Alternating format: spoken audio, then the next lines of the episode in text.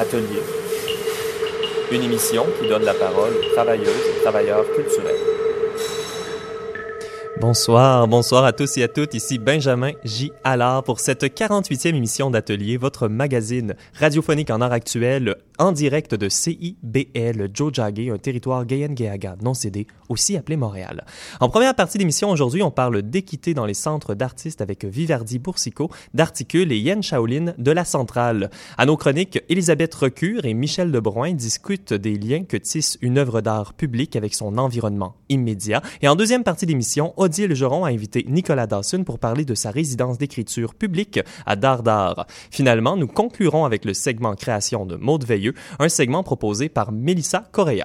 Le segment sonore a été proposé aujourd'hui par Simon Coviciroy, un artiste sonore établi à Montréal qui s'intéresse principalement aux procédés algorithmiques pour leur potentiel expressif et leur possibilité de structuration de la matière. Ses œuvres se déploient par le son et la lumière sous la forme de performances et d'installations. Il nous fait découvrir des pièces sous le thème de l'hybridité stylistique, faisant aussi bien écho à l'électroacoustique qu'à des éléments de culture populaire et de musique électronique électronique. Nous commençons d'abord en musique avec une pièce Dolly, Or, euh, Dolly Orden qui utilise un logiciel d'autosurveillance pour enregistrer toutes ses activités de navigation sur son ordinateur, conversation Skype, navigation Internet, etc.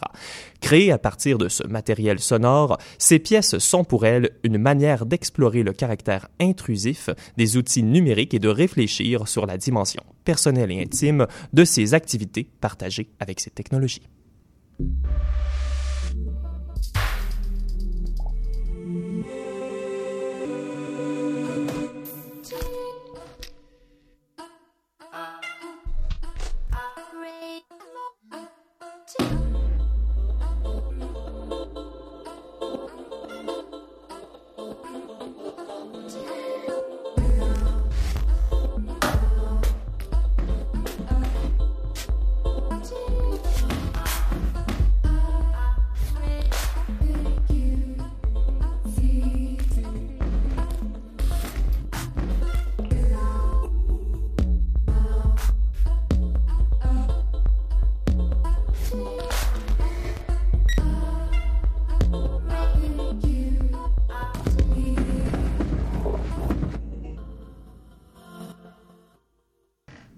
Vous écoutez Atelier, l'émission sur le travail culturel à CIBL et aujourd'hui nous recevons en entrevue, en entrevue Vivardi Boursicot, président du conseil d'administration du Centre d'artistes Articule. Bonjour Vivardi. Bonjour.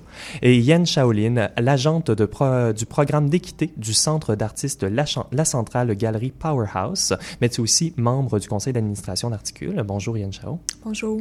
Alors on vous reçoit aujourd'hui pour parler de la très importante question de l'équité dans les centres d'artistes mais les personnes qui nous écoutent sont peut-être pas familières avec vos centres, donc j'aimerais qu'on commence par les présenter, euh, d'autant plus que les notions d'équité, ça fait partie euh, intégrale de vos mandats. On pourrait commencer avec euh, Yen Chao Lin, donc on pourrait commencer par parler de la centrale. C'est un centre qui est résolument féministe. Oui. Donc, la centrale a été créée en 1973. C'est un des centres autogérés d'artistes le plus anciens du Canada. Et notre mandat a toujours été euh, mis en devant le travail des femmes, historiquement des femmes cisgenres, mais avec le temps, ça, ça devenu plus, euh, c'est devenu plus expansif. Donc, ça applique aux euh, personnes trans, les personnes racisées. on parle beaucoup d'intersectionnalité. Oui, les trois mots-clés, vraiment, c'est diversité, féminisme et intersectionnalité. Oui. Euh, on va pouvoir voir comment ces euh, éléments-là se retrouvent et sont réfléchis à travers la centrale. Et on se tourne maintenant vers euh, Vivardi Boursicot pour parler d'Articule, qui a au centre de son mandat la rigueur artistique, l'expérimentation et l'engagement social. Mais l'équité, ça a toujours fait partie du centre pour mieux remplir ce mandat-là, justement. Ça, l'équité, c'est vu plus comme, une manière, justement, de, de voir l'engagement social en fait. Donc c'était c'est une volonté d'être ouvert sur tout le monde. Donc euh, mais ça n'a jamais été une priorité euh, admise. C'était toujours vu comme euh, rigueur artistique et qu'on voit la diversité des, des, pratiques. Mm-hmm. Et c'est vraiment avec l'arrivée d'employés de, de couleurs ou de, de, personnes transgenres dans le centre que là il y a eu une discussion plus spécifiques sur le sujet. Oui, oui, tout à fait. Puis d'une certaine manière, je crois qu'aujourd'hui, la rigueur artistique va également avec une prise en considération des notions d'équité. puis l'équité a récemment aussi fait partie de vos centres. Moi, je crois que c'est quelque chose qu'on doit doit parler. Il y a peut-être des gens qui nous écoutent qui sont euh, au courant ou peut-être qui ont entendu des rumeurs, des choses comme ça. Donc, on va commencer par toi, euh, Viverdi Boursico. Quand tu es arrivé au conseil d'administration d'Articule, euh, tu es arrivé dans un centre d'un conflit entre deux employés de couleur envers un membre euh, du CA. Alors, comment le processus de résolution de conflit s'est terminé pour ce cas spécifique-là? Quand je suis arrivé sur le conseil d'administration, quelques jours avant notre orientation, pour commencer sur le, conseil, on a reçu un email de, des employés disant que nous expliquant le conflit qui était resté confidentiel jusqu'à présent, puis euh, donc ils voulaient que ça se résolve. Puis c'est au cours de cette réunion-là qu'on a appris qu'il y avait eu un processus d'arbitrage et que l'arbitre avait fait des recommandations et que pendant un an, ces recommandations-là avaient été gardées confidentielles. Donc, euh, donc la version courte, ça a été qu'on a qu'on a pris les recommandations, qu'on a dû les appliquer. Et puis, euh, il y avait beaucoup de résistance au sein des anciens membres du conseil d'administration à appliquer les, recommandations. Donc, en fait, on a seulement suivi les recommandations qui étaient déjà là mhm. et que les employés attendaient depuis, euh, depuis un an. Oui, oui, tout à fait. Puis il s'en est suivi aussi une série euh, d'outils, comme par exemple la base d'unité, auxquels les membres ont commencé à penser au début de ce conflit-là. C'est ça. Quand le conflit a commencé, on, il y a eu besoin, de, les, membres ont senti besoin de d'exprimer sur les valeurs qu'on voulait qu'on voir, qu'ils voulaient voir dans le centre. Donc, euh, on s'est amené à une sorte de déclaration qu'on peut trouver sur le site d'articule, sur laquelle euh, qui a pris euh, deux ans et demi, trois ans en fait du début du processus. Ça a commencé par un sondage et que ça a terminé par, ben, il y a eu un travail en comité, ça a mm-hmm. été édité, revu, corrigé, relu par tout le monde et puis ça a fini par un, ça qui, c'est comme un un énoncé de valeurs que, autour desquelles tous les membres s'entendent et mhm. autour desquels ils veulent travailler. Oui, c'est merveilleusement bien écrit. Moi, j'invite nos auditeurs à le consulter sur le site d'Articule. Euh, et puis, euh, Yann Shaolin, euh, pour la centrale, donc contrairement à Articule, euh, la centrale est encore dans un processus de réflexion et de consolidation. Il y a un audit sur l'équité en 2018 qui a soulevé des questions sur la représentation, l'exclusion et la violence envers des personnes racisées au sein de l'organisation. Euh, on en est où maintenant? Comment on fait pour faire du sens de cet événement-là? Je pense que pour bien répondre à ces questions, on doit prendre un grand recul, de vraiment se questionner le système colonial dans lequel on habite. Euh, dont évidemment l'institution culturelle, le centre autogéridatif, ça fait partie de ce système colonial qui n'est pas un système équitable. Donc pour vraiment euh, arriver à faire un travail d'équité dans un système qui n'est pas équitable à la base, c'est c'est le contexte. Mm-hmm. aussi, lorsque la centrale a été fondée en 1975, on est vraiment dans la deuxième vague du féminisme. Là, aujourd'hui, avec le recul, on critique souvent que la deuxième vague euh, a tendance à être transphobique et raciste. Oui, c'est un, c'est un contexte euh, qui est là, mais heureusement, euh, l'audit a amené à des changements, notamment la création de ton poste. Oui, oui, une audit d'équité a eu lieu en printemps 2018. le rapport final nous a été envoyé en juillet ou août 2018. Euh, il a une liste de recommandations qui est venue avec le rapport, dont une recommandation, c'était la création d'une position en ressources humaines à la centrale, dont la, création de mon poste. Mm-hmm. Euh, mon mandat, c'est vraiment d'accompagner la centrale à, savoir, à travers ces périodes de transition et de euh, veiller sur l'embauche de vraiment essayer de s'impliquer les personnes de la diversité, les personnes racisées, tout, sur toutes les sphères de fonctionnement de la centrale et non seulement en façade, en programmation. Mm-hmm. Et ça, ça se fait notamment par des outils. Euh, on parlait euh, de la base d'unité. Je sais également que vous êtes en rédaction d'un code de vie. Donc, euh, est-ce qu'on peut parler davantage de ce type d'outil-là qu'un organisme peut se munir? Oui. Euh, en effet, la différence entre la, base d'unité et le code de vie, c'est que le code de vie, c'est quelque chose de plus quotidien. Tandis que la base d'unité, c'est vraiment des valeurs plus euh, fondamentales euh, que toutes les personnes fréquentes de la centrale doivent être en accord. Je pense que ça, c'est c'est un outil de prévention et un outil de unification à la fois. Donc, ça unifie toutes les personnes qui fréquentent la centrale. Aussi, c'est c'est un peu comme une politique de, de prévention comme quoi que Mhm. on n'a pas le droit de commettre un geste de discrimination. C'est s'assurer que tout le monde respecte justement euh, des valeurs communes. Oui, Et pour, le, pour la base d'unité, le fait de s'entendre sur les, d'abord sur les valeurs, c'est parce qu'on on commence par ce qu'on a en commun. Donc, euh, je crois que tout le monde a. Le conflit, en fait, m'a vraiment fait réaliser que, en fait, à quel point. Tu sais, on dit tout le temps que les gens ont jamais de mauvaises intentions. Et donc, quand, je suis arrivé justement à la fameuse réunion, puis que j'avais vu les emails, j'étais, j'arrivais là avec quand même pas mal de colère. Donc, il y avait ça beaucoup de il y avait une volonté de, de faire de faire justice, de, réparer, mais quand on se rend compte justement de, des, des intentions de tout le monde, c'est plus facile de commencer sur les valeurs sur lesquelles on s'entend et ensuite dé- déterminer des, un code et des, et des. Donc on a commencé par la base d'unité pour ensuite revoir les politiques. Oui, puis dans le cas d'articule, c'est le comité fabuleux qui était en charge de la rédaction de ce comité-là. Donc, on- est-ce qu'on peut parler de, de- du, co- du co- du comité fabuleux? Oui, donc c'est un comité qui, euh, qui a commencé justement euh, à l'époque où le, conf- le conflit a commencé, donc avec l'embauche aussi des, des deux employés de Coulin.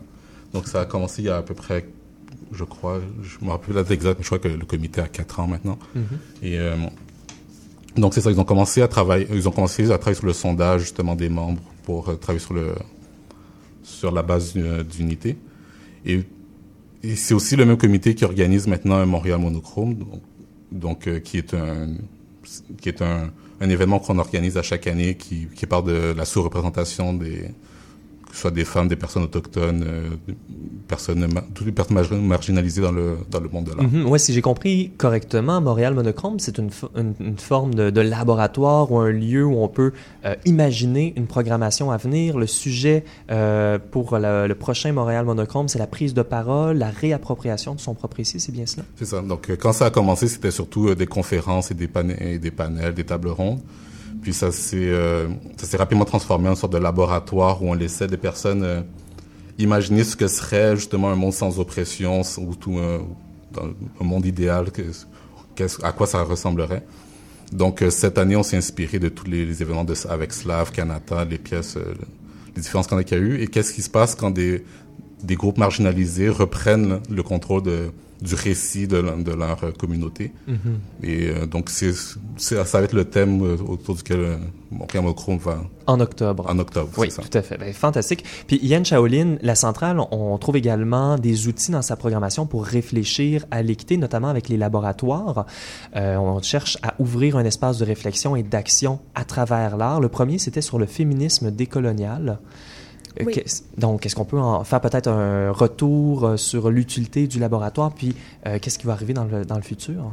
Oui, donc le laboratoire, c'est vraiment une série d'événements euh, initiés par le comité en cas d'équité, dont euh, surtout mené par Elena Martin-Franco et Pauline Omami.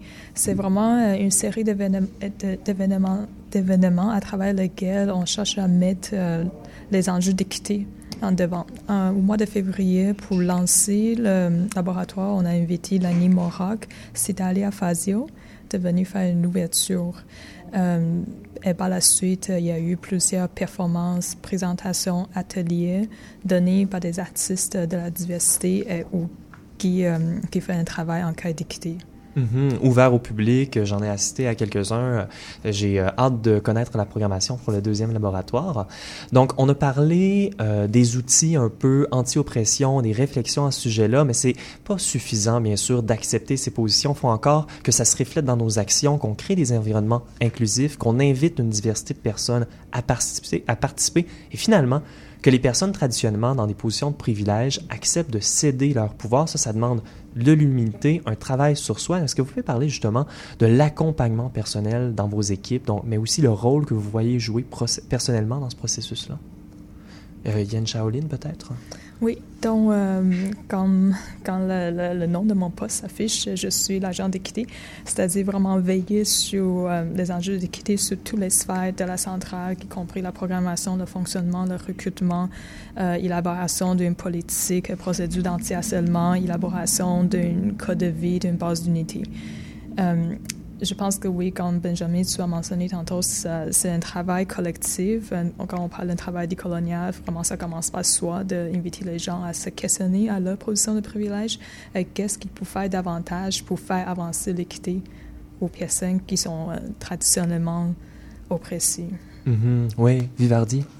Euh, oui, donc euh, ben c'est surtout dans le processus que ça se passe, parce qu'en tant que membre du conseil d'administration, des fois, on peut être euh, un peu pressé puis vouloir imposer des, mesures. C'est vraiment, comme c'est un centre autogéré, d'impliquer tous les, membres euh, dans le processus. Puis euh, nous, ce qu'on a fait aussi, c'est d'inviter des organismes extérieurs pour venir un peu faciliter, faire la facilitation de, ces rencontres-là. Donc tout se passe en comité, tout et quand il y a des événements vraiment importants avec des questions plus plus délicate, souvent c'est facilité par des personnes extérieures qui, arrivent à justement à faire à s'assurer que tout le monde peut partager son point de vue, que tout le monde soit à l'aise dans ces conversations-là. Parce que ces conversations-là doivent se passer dans un certain dans un certain climat. Donc euh, ça c'est vraiment créer un climat de compassion et et d'essayer de d'éviter le blâme et non seulement d'éviter le blâme mais d'éviter les, toutes les frustrations et donc, une fois qu'on crée un environnement où cette conversation-là peut se passer et que tout le, où tout le processus peut se passer, c'est là qu'on arrive à avoir des résultats parce que c'est pas suffisant de, de, de, trouver la, cause du problème. Souvent, on connaît les, les causes sont facilement identifiables. C'est mm-hmm. vraiment de, en fait, que le processus lui-même soit antipressif aussi. Mm-hmm. Oui, oui. Ben, c'est très intéressant justement cette idée-là euh, euh, d'environnement qui est qui peut accueillir la conversation. Euh, donc, il y a plusieurs travailleurs et travailleuses culturelles ici qui nous écoutent, puis qui aimeraient peut-être aborder la notion d'équité dans leur milieu de travail. Donc, justement, on pourrait euh, conclure en tentant d'imaginer par où on pourrait commencer pour euh, aborder ces questions-là. Euh, Yann Shaolin? Donc, encore là, c'est vraiment de, de, transférer le poids utilement aux gens. Euh, et non seulement les inviter euh, à participer à des programmations de manière plus euh, superficielle ou en façade. Donc, je pense que c'est vraiment un, travail de fondation, de, un travail de, de, la structure qui doit prendre place. Mm-hmm. Vivardi? Ben moi, je commencerai par regarder d'abord si on est à l'intérieur d'un groupe, qui est présent dans le groupe et qui est absent. C'est toujours une... et vraiment regarder de manière très humble et et sans, encore une fois, sans blâme, de se demander pourquoi les, ces gens-là ne sont pas là et comment faire en sorte qu'elles soient à l'aise.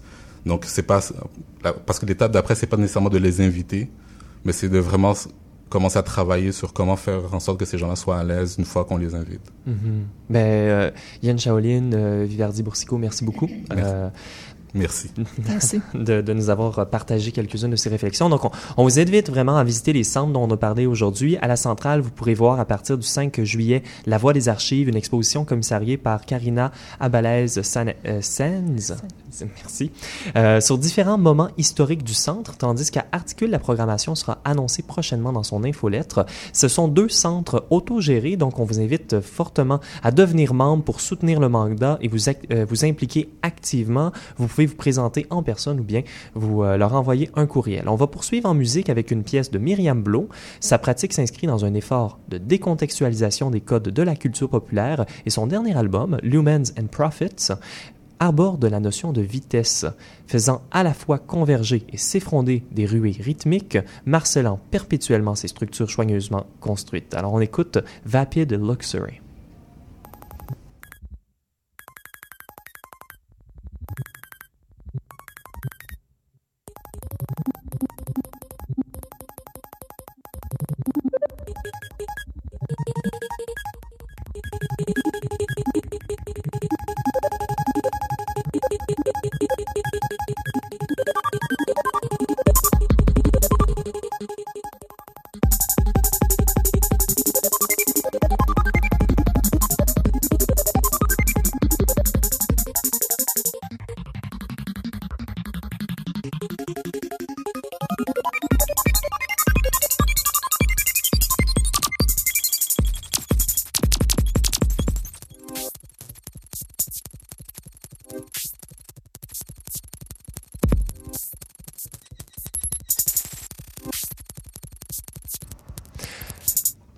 Première chronique ce soir est avec Elisabeth Recure. Alors, notre première chronique ce soir est avec Elisabeth Recure. Bonsoir, Elisabeth. Bonsoir. Alors, nous parlons aujourd'hui des liens que l'œuvre d'art public tisse avec son environnement immédiat et tu as invité pour en parler Michel Debrouin. bonjour, Michel. Bonjour, Benjamin. Ah, euh, heureux de t'avoir à l'émission à travers euh, le téléphone. Alors, Michel, c'est un habitué euh, d'art public. Elisabeth, tu le présentes rapidement? Oui, Michel Debrouin présente en ce moment même son travail à la première biennale d'architecture et de paysage de Versailles. et l'œuvre qu'il y expose était auparavant installée dans la ville de Rennes et j'ai pu en faire l'expérience. Aujourd'hui, on peut avoir donc cette œuvre-là le long de l'avenue de Paris entre la préfecture et le château de Versailles. Mm-hmm. oui. en effet, euh, l'œuvre est là pour euh, pour l'été et euh, j'étais content de la de la montrer à nouveau. Euh, elle a été démontée de là où elle était pour la durée de l'exposition. Uh-huh. Mm-hmm. oui, puis on va donc on va parler de, de cette œuvre-là aujourd'hui? en fait, on va parler d'une œuvre semblable, mais installée à Montréal, qui a d'abord suscité mon intérêt pour cette chronique et on va en parler dans un instant pour faire suite en fait à notre dernière chronique qui était sur euh, l'art dit site spécifique. Euh, donc, pour ceux qui ne connaîtraient pas Michel Debrouin, il est représenté à Montréal par la Galerie Division. Il a répondu à bon nombre de commandes publiques, a fait pas mal de résidences d'artistes à travers le monde. Il a été au cœur de nombreuses expositions. Le MAC lui a consacré une exposition bilan il y a quelques années. Euh, c'est un artiste transdisciplinaire, donc qui œuvre en sculpture, installation, vidéo, photo, performance, sans oublier le dessin. Sa résistance aux normes est un pôle qui est quand même important dans toutes ses œuvres. Tu es un artiste, Michel, qui aime se situer euh, en dehors des créneaux euh, balisés. Ton travail euh, en fait des liens entre systèmes technologiques, biologiques, physiques. dans notre dernière chronique, on a identifié donc ce qu'on identifie par site spécifique. Ces œuvres ont en commun de tenir compte des données du lieu pour concevoir l'œuvre.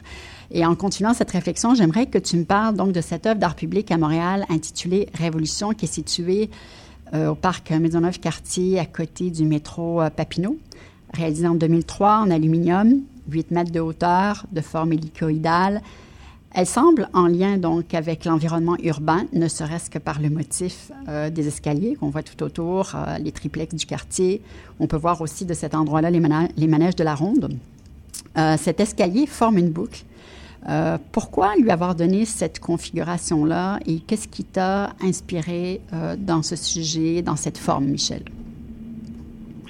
Oui, ben en effet, l'escalier courbé euh, fait, fait, partie de l'identité montréalaise, mm-hmm. mais aussi en creusant sous le site de l'œuvre, on, on, l'a emprunté si on prend le métro Papineau. Mhm. Euh, il y a un très, très long escalier mécanique, mhm. donc il forme une boucle. Euh, donc, euh, dans ce projet, c'est un peu comme si j'avais pris l'escalier, je l'avais noué. Mhm. donc, comme je procède dans plusieurs de mes œuvres, j'ai pris le symbole de l'escalier, puis en le tordant, je pense avoir comme questionné sa signification. Uh-huh. Donc, euh, l'escalier, c'est le symbole du progrès, de la verticalité. Mais en le tournant sur lui-même pour former un nœud, euh, le parcours euh, qui revient déconstruit la, la, symbolique verticale du progrès et amène plutôt cette notion de cycle où tout ce qui monte redescend. Euh, donc, euh, pour moi, ça évoque un peu euh, des questions, ben, un peu comme dans le monde naturel, la mort qui fait place à la vie, le cycle des saisons, le jour qui suit la nuit. Mm-hmm. donc, ces cycles.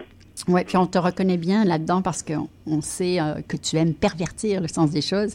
Donc, cet escalier qui tourne inlassablement sur lui-même, est-ce qu'il nous parle d'impossibilité, d'une utopie, d'un éternel retour? Oui, bien en effet, tout à fait, euh, ça, ça amène la, notion d'éternel retour, qui est quand même une notion qui qui, euh, qui questionne la, la, verticalité, la notion de progrès. Donc, euh, je pense que l'escalier parle de la vie. il questionne cette, cette notion de modernité qui, est, qui a amené une foi dans le progrès, dans, dans cette idée, dans cette croyance que les ressources naturelles, le pouvoir ou même euh, que la vie humaine serait illimitée. Mhm. On a cette croyance dans un progrès qui, à la limite, euh, culmine avec la Deuxième Guerre mondiale, euh, avec, euh, je veux dire, les catastrophes écologiques. on pense à, l'île de plastique dans le milieu de l'océan Pacifique. qui occupe, paraît-il, la superficie du Québec en son entier. Mhm. échauffement climatique, bref, ce qu'on appelle l'anthropocène, en fait, qui euh, qui est une période historique où l'impact négatif de l'humain, en fait, avec son progrès sur la Terre, euh, est plus grand que, que la capacité de, de cette Terre de se régénérer. Mm-hmm. Donc, euh, notre technique nous a donné un pouvoir presque illimité. Euh, celle de se reproduire et d'avoir triplé la population mondiale depuis les années 50, mais au détriment de l'écosystème mm-hmm. qui, avec euh, l'extinction des espèces, la, la désertification, l'érosion, euh, les populations croient, euh, mais euh, mais nos dépotoirs mm-hmm. s'accroissent. Donc, mm-hmm. penser en termes de cycle permet de voir comment notre existence est passagère, euh, rendu possible par ceux qui nous ont précédés et idéalement acceptable pour ceux qui nous suivront. Donc, mhm. euh, au terme euh, de notre vie humaine sur Terre, on regarde derrière soi et, c'est difficile d'être serein, sachant comment nous avons participé collectivement à rendre nos terres moins fertiles, notre atmosphère étouffante, ah, que les ah, ah. ressources. C'est une certaine logique, en fait, de, assez absurde.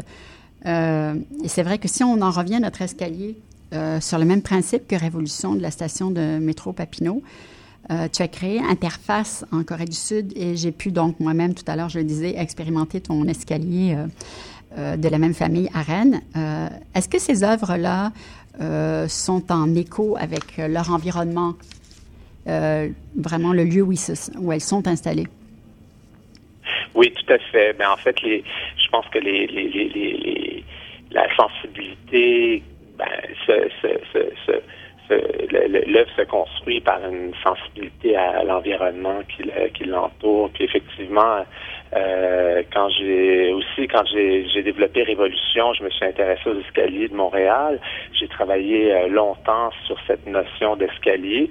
Puis je pense que ce qui est particulier aussi sur le plan de la, sculpture, c'est d'avoir extrait l'escalier du contexte architectural. Donc, tu sais, l'escalier, mm-hmm. souvent, on, on, il est lié à un bâtiment, il est lié à une fonction, c'est comme un outil, ça, ça, rend service, ça permet la circulation dans un édifice, mais de l'avoir extrait, euh, ça permet de, le, de voir son, son sa, sa manière d'occuper l'espace, de, de, le retirer.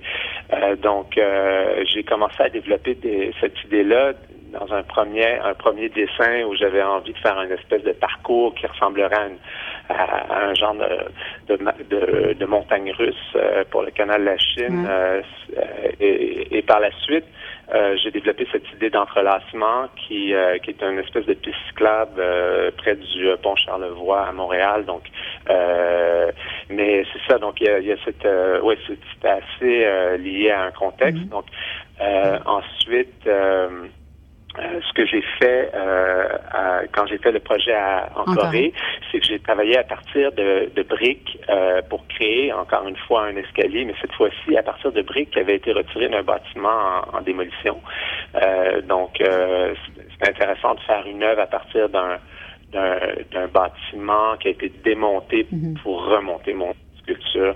Donc, ça, ça, liait fortement la sculpture à son contexte parce que son matériau en, en était était, uh-huh, uh-huh. proprement lié. Ouais, mm-hmm, c'est intéressant. Euh, justement, les briques euh, en Corée, euh, ça y a un, lien avec le milieu, puis il y a également ces escaliers-là. Donc, contrairement à l'œuvre du métro Papineau qu'on a à Montréal, l'escalier de Rennes, on peut pas seulement le regarder, mais on peut également y entrer, on peut l'expérimenter, on peut marcher dedans. Et puis, il y a également un film qui a été fait à partir de ça, intitulé Les 100 pas, auquel tu as demandé à du personnel de sécurité de faire une performance dans l'œuvre. Est-ce que tu pourrais nous parler davantage de ce film-là? Oui, ben c'est ça. Donc c'est un, film 16 euh, mm en noir et blanc, donc ça nous plonge vraiment comme dans une autre époque. Euh, c'est assez euh, particulier, mais en fait, la raison pour laquelle j'avais j'ai choisi cette technique-là, c'est parce que le, film comme tel est, comme de la même longueur que le parcours de l'escalier, puis dans sa matérialité, la séquence des images me faisait penser à, la séquence des marches. de plus le, le, le film est retourner sur lui-même comme une boucle parce que c'est une boucle en fait quand je le présente. Donc euh, ça devient un peu comme euh, ça fait vraiment penser à l'escalier lui-même. Donc effectivement, ce que j'ai fait pour euh, faire ce film-là, ce que j'ai fait appel aux agents de sécurité qui étaient sur place durant la biennale. J'aurais demandé de performer, de, de jouer leur rôle d'agent de sécurité dans mon dans mon installation. donc j'aurais demandé de circuler, de faire le parcours. Puis euh, d'une certaine manière, ça permet de comprendre le, parcours. Mais ce qui est particulier, c'est qu'effectivement, ben, les agents de sécurité qui ont qui ont comme l'habitude de jouer ce rôle-là, c'est des performeurs en fait. Hein. Donc euh, dans leur veston, avec leur cravate. Euh, je leur ai donné comme unique directive de ne pas se regarder ou de s'ignorer mutuellement. Et ça forme, ça crée une espèce de d'atmosphère euh, un peu du début du siècle, mm-hmm. euh, mécanique, euh, où, ouais, effectivement, qui, qui, qui, répond un peu à la forme. je sais pas si c'est ce que vous avez trouvé aussi. Oui, oui, ben oui, tout à fait. moi, je, moi, j'ai pas vu le film, mais ça a l'air très intéressant conceptuellement, au moins. Euh, ça me faisait penser un peu à Robert Racine il y a longtemps, qui, avec Salombo de Flaubert, montait lentement en déclamant son texte. Chaque niveau de marche, chaque plateforme de marche correspondait à la longueur d'un chapitre, au nombre des mots. Donc, on voyait concrètement ce que ça donnait. Euh, sur CIBEL, on a déjà parlé avec Laurent Vernier de ton œuvre d'entrite, installée à la place de l'aviation civile internationale ici. Elle fonctionnait un peu comme un opérateur urbain. Euh, j'aimerais savoir qu'est-ce que sont les éléments de matériaux et de formes qui ont provoqué ce dialogue avec euh, le centre routier au-dessus duquel ton œuvre est installée? Dans le fond, c'est quoi le lien entre le fonctionnement neurologique des dendrites et le mécanisme urbain? Ben oui, donc euh, tout à fait. Les, les, dendrites, on en a plein la tête. il s'agit des connexions cérébrales en fait qui captent les signaux entre les synapses. C'est comme des antennes, en fait, mais qui ont une forme euh, arborescente.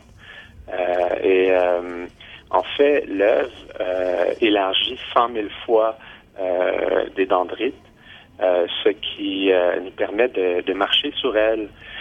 donc, on devient un peu comme des capteurs des influx nerveux qui circulent et ça nous permet de nous connecter avec le paysage. Euh, donc, euh, concrètement, le, le, site était autrefois traversé par, euh, par une autoroute surélevée. mon projet redonne aux piétons le, le, point de vue en plongée qu'on avait jadis en passant en voiture. donc, grimper donne un sentiment de souveraineté, cette possibilité de, de, de, de, grimper, de voir au-delà. donc, euh, avec euh, les différents paliers, euh, avec toutes ces branches qui s'étendent, l'œuvre cherche à redonner mm-hmm. accès au paysage. le paysage qui, soit dit en passant, a été tellement remodelé par l'automobile et la circulation depuis l'invention de l'automobile. donc ici, on peut faire l'expérience, on peut comme on est aussi placé comme en on, mhm. comme piéton, on peut en faire l'expérience. On, on, retrouve un point de vue par-dessus l'autoroute. Euh, on, on prend contrôle d'une certaine manière de la ville. Euh, et le temps file. Euh, on voulait également parler avec toi euh, d'une de, espèce de, de, de, de doxymore, dont la manière avec laquelle tu utilises le sens des mots pour euh, en révéler une, certaine contradiction, mais également euh, de la logique capitaliste au, régime du fonctionnel à tout prix. Il y a une certaine, euh, dans tes œuvres, qui, qui sont un peu absurdes d'une certaine manière. Ça désarçonne cette logique du du, fonctionnel à tout prix. Donc, est-ce que c'est quelque chose que tu vas continuer à avoir, dans tes prochains projets? Ben, ouais, en fait, ben, en fait, euh, c'est vrai que ce qui me préoccupe, c'est, c'est de, c'est de, à la fois, c'est de prendre euh, des objets techniques, euh, mais pour placer à l'intérieur des comme une sensibilité qui questionne leur origine technique. Donc, euh, c'est vrai que quand on, on attend ces objets qui fonctionnent souvent, parce que je, je, laisse des apparaître des éléments techniques, mais ce qu'on ce qu'on remarque surtout, c'est leur imprévisibilité ou la, ce qui excède un peu à leur fonctionnalité. Donc, effectivement, c'est ma manière un peu de chercher à troubler les, les attentes uh -huh, pour, rester et euh, leurs promesses euh, d'efficacité, d'optimisation, d'innovation. Donc, euh, des propositions esthétiques qui, inventent des formes sinueuses, qui détournent la fonction des équipements techniques. Uh Pour rester dans cette obsession du fonctionnalisme à laquelle notre société est rivée, je vais conclure par cette citation d'une entrevue que tu as donnée en 2013 à Ollie Sorensen. We are living in a time of obsessive health and safety but certainly danger is what awakens the senses. Je souhaite à nos sens donc de continuer à rester éveillé grâce à ton type de travail, puisque c'est une des fonctions de l'art. Et je te remercie beaucoup, Michel, pour cette entrevue. Ben, merci beaucoup, Benjamin. Merci beaucoup, Isabelle. Ben oui, c'est un, plaisir de parler avec toi. Euh, puis euh, on aura peut-être la chance d'en parler davantage à l'émission, mais à venir, euh, on va avoir une conversation avec Odile Geron et Nicolas Dawson et le segment création avec Maude Veilleux et Mélissa Correa.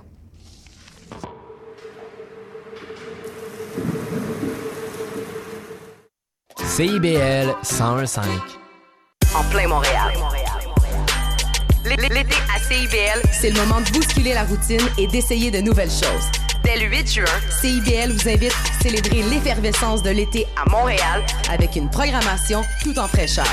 Sur la terrasse, au bord du fleuve ou près du climatiseur. Musique fraîche et sujets chauds, c'est à CIBL qu'on passe l'été en plein Montréal.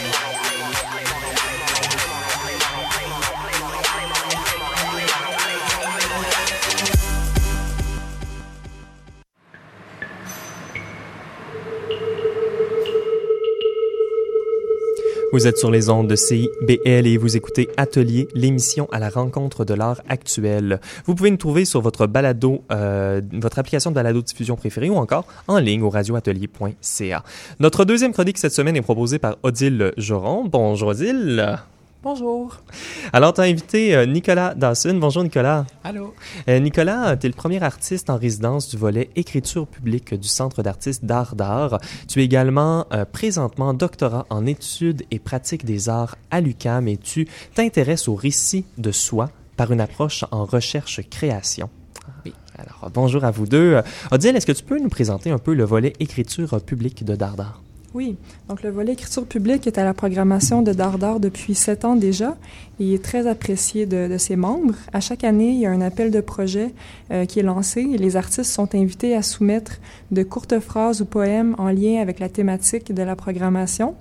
À chaque mercredi, la phrase est remplacée par une nouvelle sur le panneau lumineux qui se trouve devant la roulotte de Dardar. Euh, pour leur nouvelle programmation, Dardar a décidé d'offrir ce volet en formule résidence d'écriture Nicolas est le premier artiste à explorer cette formule et il écrira en duo avec l'écrivaine Gabrielle Giasson-Dulude. Nicolas, peux-tu nous parler de ton expérience de résidence et euh, de la thématique duologie de cette année? Euh, oui, bien sûr. Euh, la résidence s'est passée, en fait, c'est deux semaines de résidence pour 12 semaines de diffusion. Euh, de textes et puis euh, ça va reprendre la diffusion au mois de septembre de mes textes euh, avec avec Gabriel. et donc les deux semaines de résidence ont commencé, ben, elles se sont produites au mois d'avril, au début du mois d'avril. Et bon, c'était le printemps, il faisait froid, il y avait de la flotte, donc j'ai pas beaucoup écrit à l'extérieur, j'ai beaucoup écrit dans la roulotte. Je suis allé peut-être quatre fois par semaine, donc au total huit fois. Et euh, je me suis un peu promené dans le quartier, mais euh, puisqu'il y avait ces conditions climatiques qui empêchaient un peu une vraie relation avec l'extérieur, j'ai euh, plutôt travaillé à partir de mes souvenirs et de mon, de mon appartenance avec ce quartier-là plutôt que la, le lieu en tant que tel pendant la résidence. Ça va changer, bien sûr, avec la duologie. Là, la semaine prochaine, c'est Gabriel qui embarque pour un autre trois mois. Et puis, en septembre, on va travailler ensemble. Euh, on ne sait pas encore exactement ce qu'on va faire, mais on va euh, collaborer ensemble pendant trois à six mois. Donc, euh, ça se fait sur un an, tout ce programme-là. Ah, wow, ça va vraiment être intéressant. Donc, la première partie du projet, Nous Tremblores, Temblores. est affichée depuis le 10 avril et qui prendra fin le 26 juin. Mm-hmm. C'est un projet, bien sûr, comme on disait, qui se faisait sur un panneau lumineux publicitaire qui fait penser un peu à un panneau de cinéparc. C'est un projet d'écriture, mais est-ce que tu peux nous parler spécifiquement de comment tu as utilisé euh, le panneau lumineux comme un espace frontalier?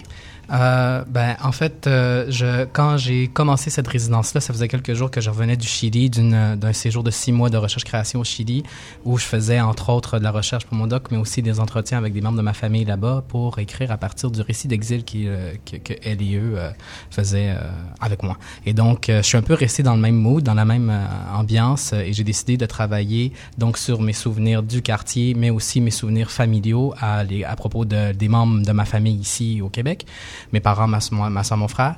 Et donc, le nous, c'est la famille. Temblore, ça veut dire tremblement de terre. Et en fait, je... Euh, euh, comment dire, j'ai euh, décidé de considérer ce panneau lumineux comme un mur, comme une frontière que j'investis euh, mm-hmm. et euh, comme une frontière euh, multiple. Donc, frontière entre l'espace public et privé, évidemment, mais aussi entre, entre les secrets de famille et leur révélation dans l'espace public. aussi entre frontière entre les marges et le centre, entre les dominants et les dominés, entre aussi les langues, entre l'espagnol et le français. J'utilise toutes les deux langues tout au long. et donc, c'est ça. C'est c'est comme ça que j'ai euh, décidé de, de, considérer ce panneau lumineux comme un peu une métaphore, pas une métaphore, mais une image d'une frontière qu'on euh, qu'on investit à défaut de pouvoir s'émanciper complètement des, euh, des binarités. en pré-entrevue, pardon, en pré-entrevue, Nicolas et moi, on a discuté de la possibilité de faire une lecture à voix haute euh, de quelques-uns de ses hmm. poèmes, puis on trouvait que d'utiliser le médium de la radio euh, allait dans l'esprit justement d'écriture publique euh, parce que ça permet la, multiplication des expériences de lecture. Nicolas, est-ce que tu pourrais nous parler un peu de, l'extrait qu'on va, qu'on entendre? Alors, euh, quand j'étais au Chili, je fais beaucoup de montage, sonore et je me suis dit pourquoi ne pas faire ça plutôt que de lire des poèmes ici. et donc, j'avais eu l'idée d'aller chez Dardar et enregistrer l'environnement sonore, mais je trouvais ça trop facile. Et donc, j'ai décidé d'enregistrer l'environnement sonore d'un autre espace un peu liminaire frontalier entre l'espace public l'espace privé chez moi, en fait, dans mon balcon. Sur mon balcon, j'habite au coin de René Lévesque, donc euh, c'est très bruyant, mais aussi il y a beaucoup d'arbres, donc il y a beaucoup d'oiseaux, et puis euh, ben, c'est le lieu dans lequel je travaille, euh, j'écris, etc. Donc c'est sur fond d'un montage sonore de, de cet espace liminaire que j'ai décidé de lire certains des poèmes qui sont, qui sont affichés à Dardar. Ben, fantastique, on l'écoute et on en discute après. Merci.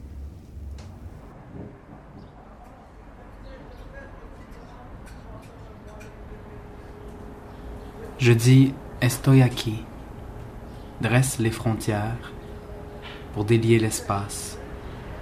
En este muro digo hoy, ma ville famille.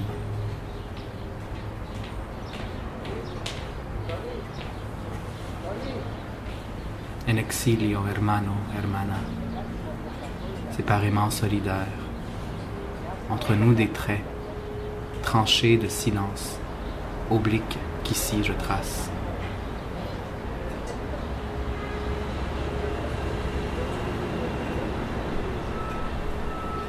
Recordemos, papi, tus llantos enterrados, ils vont tes trahisons, le marché et le métro, éclairés de mes plaies. Mamie et mains jointes, j'active nos venins poings à ciel ouvert para que recuerdes que la vida es buena.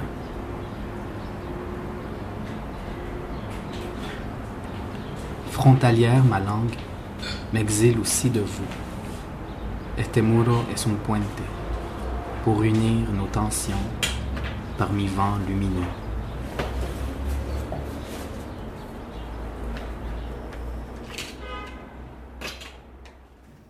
On a le temps pour une dernière question pour Nicolas. Euh, donc, comme on disait, à chaque mercredi, la phrase du panneau lumineux euh, est remplacée euh, devant la roulotte de Dardar et, le panneau est pris en photo par un, un membre de l'équipe. Au-delà de la fonction d'archivage, est-ce que tu pourrais élaborer sur le sens que la photo peut prendre et comment ça s'intègre dans le volet d'écriture publique? Euh, j'ai vu, euh, moi, ma première journée de résidence, j'ai aidé Sylvie Coton, qui était, euh, qui a remplacé Martin.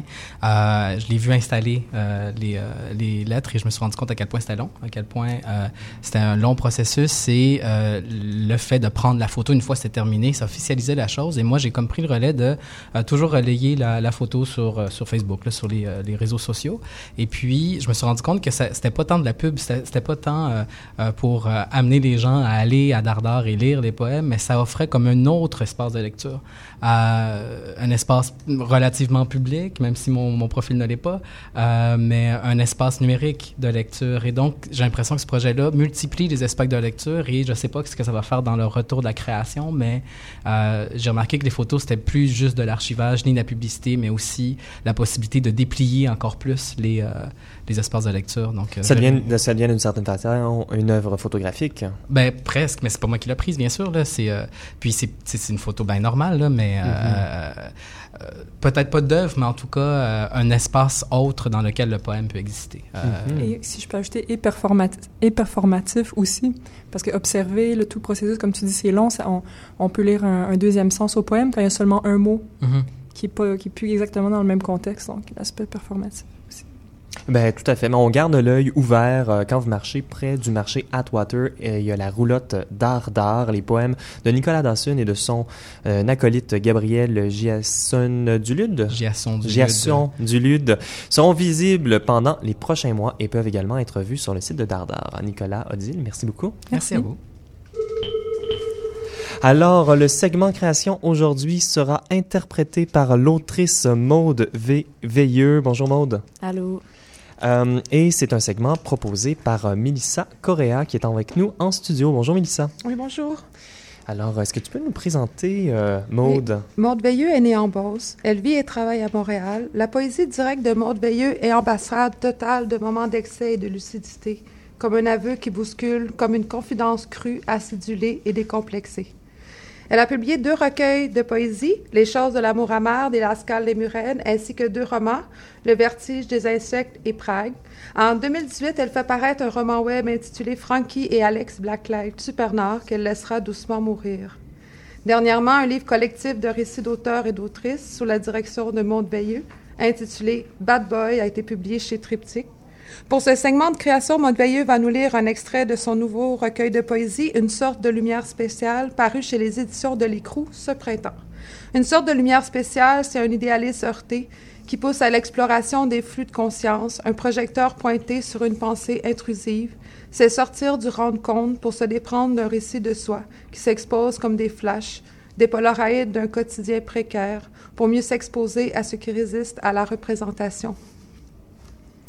Alors on écoute. Les tulipes peuvent être mortelles pour les chats. Je stresse en pensant à la mort de Salé, je stresse en pensant à la façon dont je disposerais de son corps. J'imagine encore une fois aller crisser des choses dans le canal. Maintenant, on fait du glamping, là où trois hommes en situation d'itinérance se partageaient un spot il y a quatre ans. Mes visages ne se correspondent pas. J'accumule les boucles d'oreilles sur les trottoirs, les douces claques, les ghosts, les morsures intérieures. Je ne suis pas mythomane, seulement mélangée entre les possibilités du réel. On accorde de l'importance à la sincérité totale, l'authenticité totale. Je prends un cours de philosophie en ligne donné par une rappeuse américaine. Je me demande ce que ça donne comme mélange phénoménologie plus occultisme. Je n'ai pas encore la réponse, elle viendra. Laissez-moi du temps, je vous en prie. J'aimerais digérer avant de recracher, penser un peu, me poser. Je dois écrire le texte et écrire le texte autour du texte et aussi vivre le texte et vivre le texte autour du texte. Et vous, votre job, c'est juste de le lire et de décider si vous aimez ou non. Et vous avez tout le pouvoir de me réduire à rien. Dans une table ronde à McGill University, j'ai dit ben moi j'en ai pas de pouvoir en m'adossant dans ma grosse chaise en cuir comme une big shot.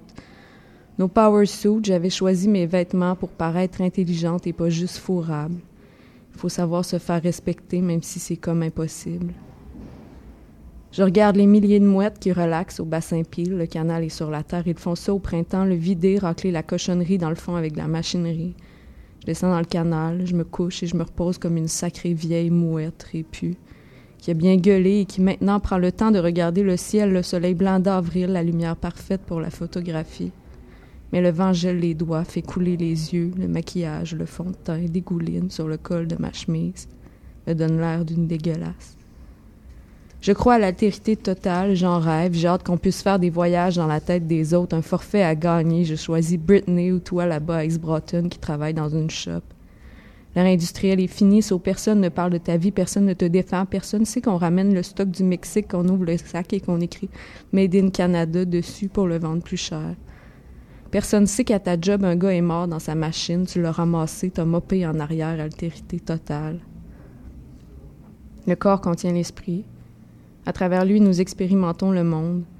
Mon ongle contient une autre magie, ma main des jointures pour me battre, Alien versus Predator, performance totale, sleeping in a bathtub. Nous avons tous besoin d'un peu plus de temps pour penser et d'une grande paille pour respirer en dehors de ce qui nous entoure. J'ai une coulisse sur la joue sur ma photo de passeport. Quelqu'un aurait dû m'avertir à la pharmacie. Dix ans à traîner ma larme sur la planète, la montrer à chaque frontière. Voici mon identité et ma larme, canadienne, femelle, Saint-Pied trois, blablabla. Bla, bla. Ma goutte, ce n'est pas de la tristesse, seulement du mauvais urbanisme.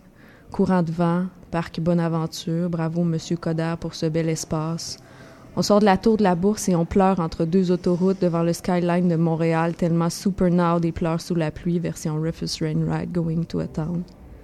On ne pleure jamais pour vrai dans Ville-Marie ni dans le Myland, c'est juste le vent. Le béton se couvre de morve, un déluge, de mélancolie, d'épreuves, de sentiments d'inaptitude, de détresse, d'amertume, de solitude. Christy, on pleure pour vrai, mais on le dira pas. Fuck those people, je me suis fait brancher une branchée. Une plume for God's sake et je suis devenue une femme. Instantanément un mythe, Final Cut, version totale, métamorphose totale, totale. J'aimerais que vous puissiez ne rien comprendre à mon travail. Je pourrais dormir, parce que je m'en crisse un peu de vous. Mais non, c'est une joke. Entendez tout, cherchez le sens, parce qu'il y a environ six variantes de moi dans ma tête et qu'elles ne s'entendent jamais sur une ligne directrice. Il est où le discours, le slogan, le poster, le jeu du langage, de la poésie? Je m'enfonce, je coule dans la boîte. Le fond du canal est rempli de trésors dont je me pars, un ballon de basketball, des poissons morts, des particules de plastique. Au mouette, on dit ferme-toi là, mais on me paye pour écrire, alors je continue, même si je me sens speechless. Fred Dumont m'envoie des messages chaque jour pour me rappeler de manger une pomme, on s'entraide, on s'entraîne à rester en santé. Parfois, il écrit J'ai bu trop de café, je réponds moi aussi, et d'autres jours, c'est beaucoup plus triste que ça. Je me pratique à poignarder, je pense que vous n'existez pas, je suis seule inside my mind, je voudrais tout montrer, mais à qui? Fuck you all, je dis je, mais je dis tu nous vous. Et j'aimerais mieux être une rappeuse ou une travailleuse communautaire parce que c'est trop facile de penser qu'on change le monde avec des phrases et je veux juste changer le monde, s'il vous plaît, let me do it. Et ultimement, je vous souhaite de trouver le courage. Maude, merci. On vient d'entendre euh, une sorte de lumière spéciale ou un extrait d'une sorte de lumière spéciale, une performance sonore de l'artiste Maude Veilleux qui est avec nous en studio. Ben oui. J'ai une question, moi. J'ai une question qui a été préparée. Je te, je te la lance comme ça. OK, oui. Alors, que, que signifie cette volonté de déprise qui s'affirme d'entrée de jeu, en introduction du recueil, par l'énonciation de ta posture? Et là, je vais citer euh, l'entrée de jeu. Je suis né en Beauce dans un milieu plutôt pauvre. Oui, en fait, ben, c'est la première phrase. Il y a comme euh, deux, trois pages là, au début euh, du recueil qui, euh, qui sont en fait ma posture. Euh, c'est aussi ma demande de, de, financement au calque, si jamais vous voulez des exemples. Mm-hmm. euh, mais j'avais besoin de situer exactement ma position parce que je suis complètement dans une subjectivité que j'assume euh, à fond. Là. Je crois pas à l'objectivité de toute façon. Puis, euh, puis de placer ça, ça permettait de faire un, de contrôler un peu l'angle de lecture, peut-être parce que je vis beaucoup d'anxiété à l'idée d'être mal interprétée ou euh, à ce que les gens voient pas ce qu'il y a dans le travail, parce que je travaille quand même une langue qui est hyper simple. Puis je le dis à quelques, je le dis dans le recueil à quelque oui, part. Oui, tout à fait. Euh, je cache des sens dans des mots simples. C'est des mots du quotidien qui m'intéressent. C'est c'est pas une langue qui euh, qui est soutenu. Je suis vraiment dans un, langage euh, commun avec beaucoup d'anglais. Donc, déjà de, me placer comme ça, ça permettait tout de suite de mettre le, focus sur euh, la question des classes sociales, sur l'aspect politique qu'il y avait dans mon travail, parce que tout ça, c'était déjà dans mes recueils avant, mais on, on le voyait pas, on pensait que je faisais, euh, ben là, c'est les critiques, des statuts Facebook, ou c'était trop léger.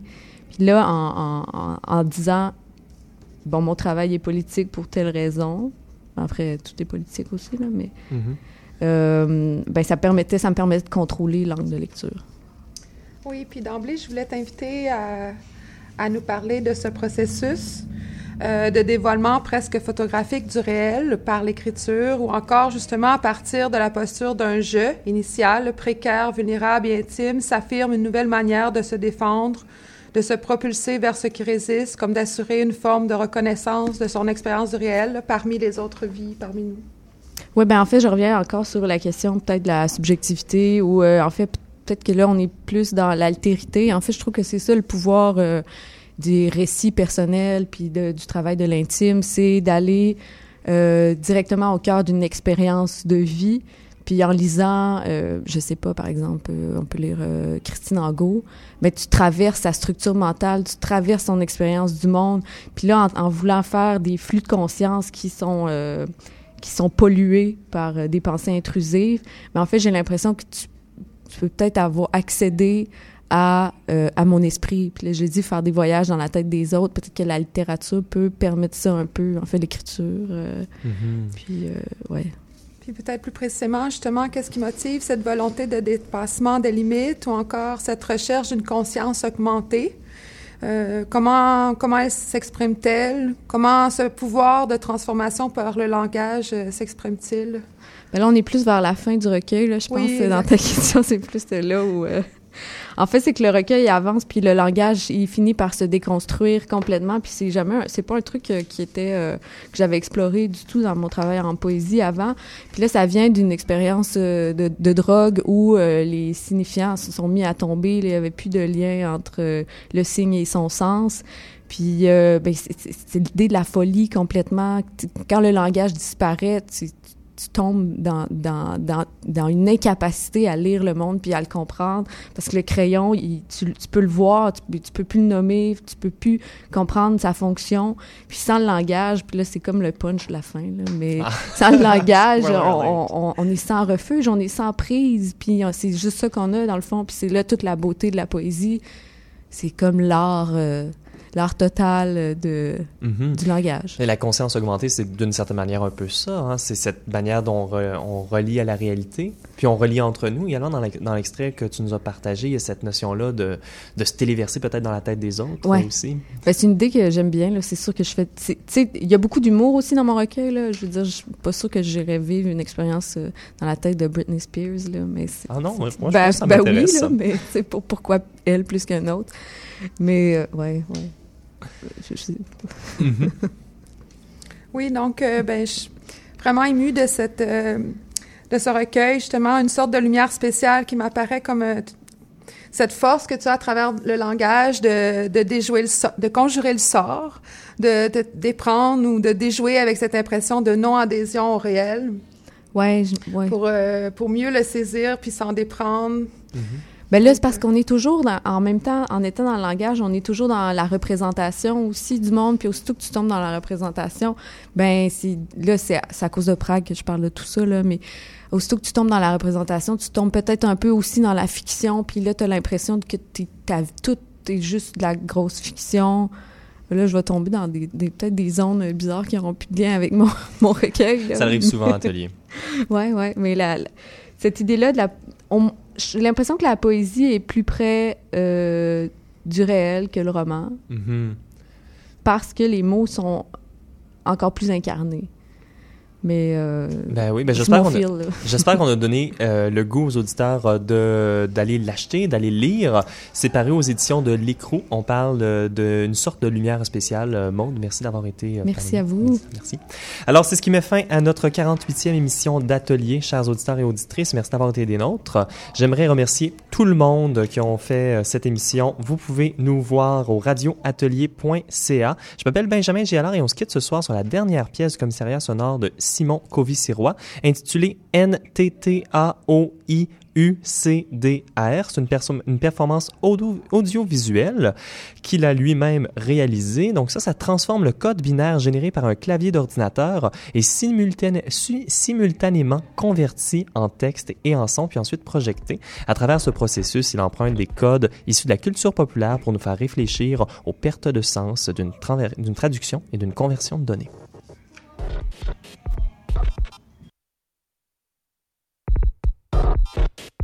you